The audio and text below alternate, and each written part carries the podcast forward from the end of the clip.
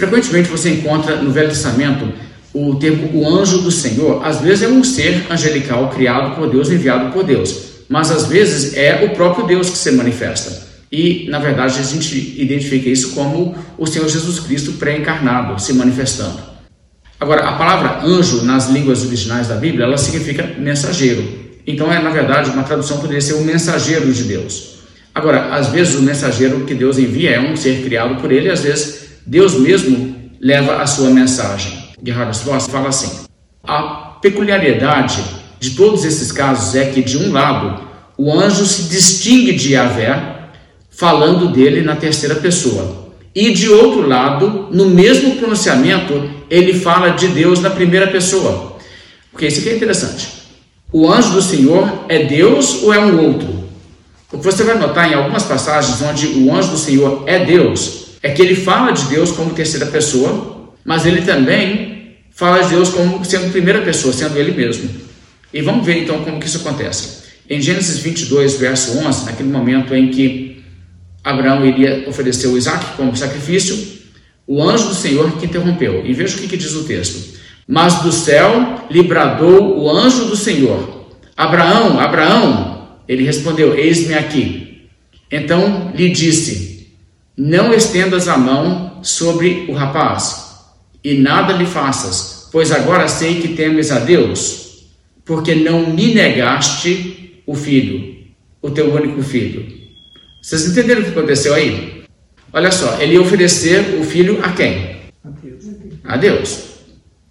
E então o anjo do Senhor interrompe e diz: Agora eu sei que você teme a Deus. Ele não diz: Agora eu sei que você me teme. Mas aí em seguida ele diz: Porque não me negaste o teu filho, o teu único filho. Olha que engraçado. Peraí, é Deus ou não é? A resposta é sim, é Deus. E não me negaste o teu filho. Mas ele fala ainda assim de Deus como terceira pessoa. Existe algum sentido em que essa manifestação que Deus assume, que aparece a Abraão, a gente ainda pode falar de Deus em algum sentido como sendo algo além do que você está vendo aqui. Mas quem está aqui é Deus.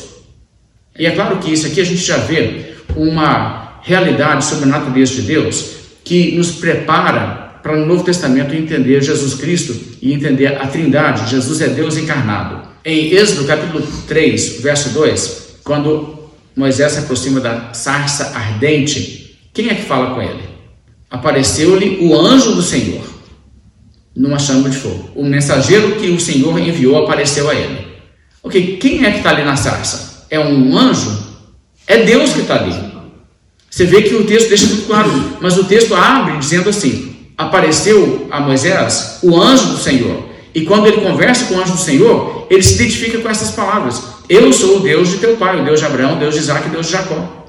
E ele reconhece que, olhando ali para a sarça, o que se manifestava ali era a presença de Deus, não era um ser angelical, mas é chamado de um anjo do Senhor.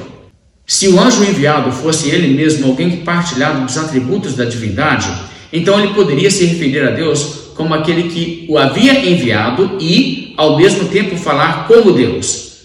E em ambos os casos haveria realidade por trás disso. As duas coisas são verdade. Ele foi enviado por Deus, então existe um sentido em que Deus é aquele que envia aquele que está ali, mas também é verdade que aquele que está ali é Deus. Mas olha o risco se a gente olhar aquilo e pensar, ah, então eu sei como que Deus é, eu vi ele desse tamanho. Não tem como. Quer dizer, você tem que tomar muita cautela para não transmitir para as pessoas que você viu a Deus, então Deus é aquele negócio ali, Deus é aquele fogo que você viu que estava queimando aquela sarça sem consumir. Deus daquele tamanho, dá para você medir em centímetros e metros. Não, não é assim. É muito importante entender que aquilo que você viu, Deus enviou para comunicar com você. Mas na realidade, Deus é um ser muito maior do que aquilo ali, qualquer coisa que você vai ver.